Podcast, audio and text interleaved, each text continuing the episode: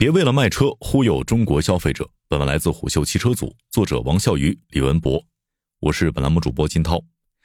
三月初，湖北政府联合多个东风系汽车品牌，为购买这些品牌新车的消费者提供大额优惠补贴。比如，最近冲到 B 级车热度第一的东风雪铁龙 C 六，最便宜的共创版总计优惠九万，算下来裸车价只要十二点六八万，心动吗？那些想买车又没有太多预算的普通消费者。早已连夜收拾细软，挤上前往湖北的最后一班绿皮火车，抢破头，让自己成为法系饭圈男孩了。但万万没有想到的是，一向浓眉大眼、以忠厚模样示人的东风雪铁龙，早就预判了这些人的预判，在荆楚大地上布下天罗地网般的连环陷阱。第一招苦肉计，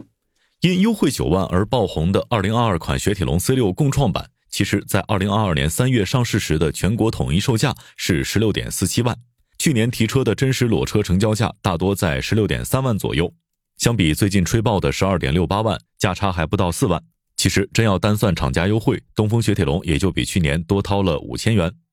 第二招以逸待劳，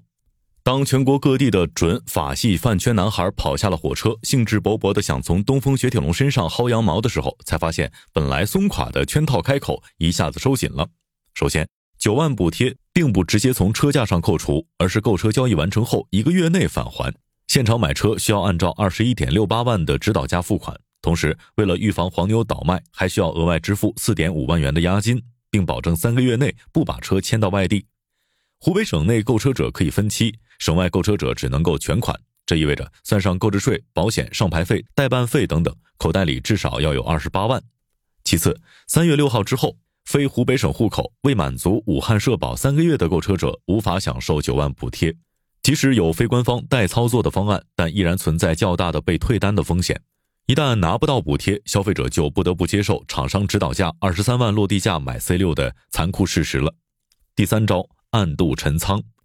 虽然最便宜的共创版传得最凶，但限量三百台，绝大部分的消费者都抢不到。但本着来都来了的心态，很多人选择购买了指导价贵了一万的舒适版，这恰好就合了东风雪铁龙的心意。可是舒适版不但比共创版贵一万，而且少了 LED 大灯、前后排头部气囊、副驾驶电动调节，还是2021年3月就开始生产的库存车型。有人说，像东风雪铁龙这样采用传统经销商体系的车企，套路多、花样透，能坑一万块绝不骗五毛的操作，再正常不过了。也正因为如此，传统 4S 店才会迅速被更先进、透明、上下打通的直营体系替代，成为历史的尘埃。但是，直营真的如大家想象当中干干净净的挣钱吗？殊不知，直营模式的套路玩得更黑。直营模式的开拓者特斯拉，明面上说的是价格透明，降低了车主的购车成本、使用成本和时间成本，看似少了和经销商之间的勾心斗角，没有中间商赚差价。但其实，直营模式的主体汽车厂商就是最大的中间商，调整价格他说了算，用户权益的变更也是他说了算。就拿特斯拉在二零二二年十月二十四号的一次官降来说，这次整体降价幅度达到一点四万到三点七万元，给人一种清仓大甩卖的即视感。但背后的权益缩水，让你分分钟亏出上万块。其实，跟风特斯拉玩降价的国产车企不在少数。尤其是今年一月的新能源汽车购置补贴退坡之后，集中出现了一波价格调整风潮，其中有不少品牌大肆宣传官方降价让利消费者，比如华为问界、小鹏汽车，这些品牌降价的背后都伴随着权益的缩水。其实，除了价格上的这些伎俩，终身质保才是车企最爱玩的文字游戏。前段时间，笔者身边有朋友提了一辆极氪零零一，他还庆幸自己下手快，得亏买的早，不然晚几天终身质保就没了。但被问及打算开几年，是否知道终身质保有什么条件的时候，他的回答是：肯定不会一直开下去。虽然不知道终身质保有什么用，有总比没有好。这些车企正是拿捏了消费者有总比没有好的心理，大肆玩起了权益的诱惑。国内第一个提出终身质保权益的品牌是宝沃汽车，但谁料宝沃没几年破产了，终身质保成了一纸空文。最近两年把终身质保玩出花活的是理想汽车。在二零二一年五月底推出的二零二一款理想 ONE 车型上，理想给出了首任车主终身质保的用户权益。而当时间来到二零二二年一月三十一号，理想取消了增程电动系统的终身质保，缩减为十年不限公里数质保。到了七月，取消了十年不限公里数质保，只剩下了标准的整车五年或者十万公里质保。三电系统八年或十二万公里质保。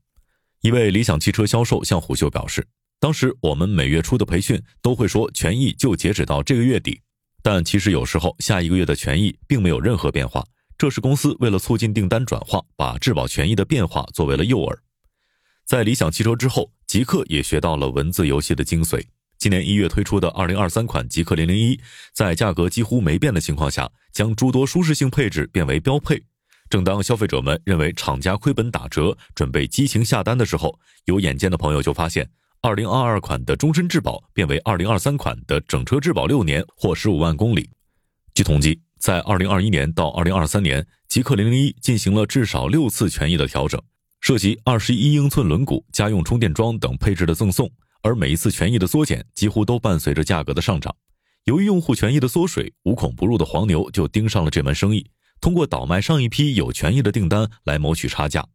尤其是在去年价格上涨叠加终身质保权益政策的出台，极氪零零一曾经出现了黄牛囤单的现象。当时，一个极氪零零一的订单通过转让加价能够赚一万元到两万元的差价，但如今二零二三款极氪零零一的配置调整，导致二零二二款订单吸引力下降，不少黄牛要么亏本甩卖，要么拖着不提车。一方面，真实买车的消费者提车周期变长，很可能造成用户的流失和口碑下滑；另一方面，按订单生产的直营模式，来了单就要老老实实生产，如果不能按时交付出去，对企业的运营是一笔不小的负担。对车企而言，权益魔术玩好了就是皆大欢喜，玩不好就是搬起石头砸自己的脚。然而，无论是降价还是权益缩水，消费者都是弱势群体。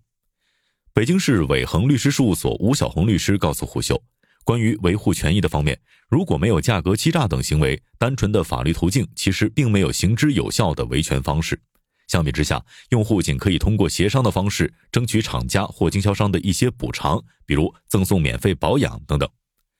吴律师说道：“对于还没有买车的用户，大家要仔细看清厂家的优惠是否为实实在在的优惠，还是文字游戏。一切的关键是消费者要匹配自己的消费需求，谨慎做出购买决策。对绝大多数中国家庭来说，汽车往往是继房产之后单笔数额最大的支出行为。”无论是购买传统品牌还是新品牌，大家图的就是安心。过去二十年，消费者与车厂之间存在着 4S 店这样的一道屏障，三方沟通时产生的信息差，往往会滋生各种欺上瞒下的现象，对消费者坑蒙拐骗的事件层出不穷。这个阶段的中国消费者买车，要想不踩坑，少说也得是个社会大学研究生学历。二零一五年，随着特斯拉将直营模式引入汽车行业，变成了用户的消费者意识到。原来买车可以是一件不用和销售反复拉扯的轻松事儿，全国统一价，线上下单，线下提车，全程透明。但新的问题很快就出现，权益的迭代速度远快于自动驾驶芯片的迭代速度，再配合深谙厚黑学精髓的权益更新条款说明解释，让用户刚通过直营体系与车厂建立的信任小桥轰然崩塌。本以为直营时代买车可以省去套路，社会大学本科学历足以应付，没想到。相比经销商时代，买车变得更复杂、更考验人性了。一直以来，中国人在汽车上投射了非常多对美好生活的想象，可曲折惊险、坑洞遍地的糟心买车过程，让上帝在掏钱之后能够体会到的幸福感大打折扣。三幺五国际消费者权益日刚过，虎嗅汽车在此想为那些憋着一肚子机关的车厂说一句：简单点卖车的方式简单点递进的骗术请省略，你又不是个演员。商业洞听是虎嗅推出的一档音频节目，精选虎嗅耐听的文章，分享有洞见的商业故事。我们下期见。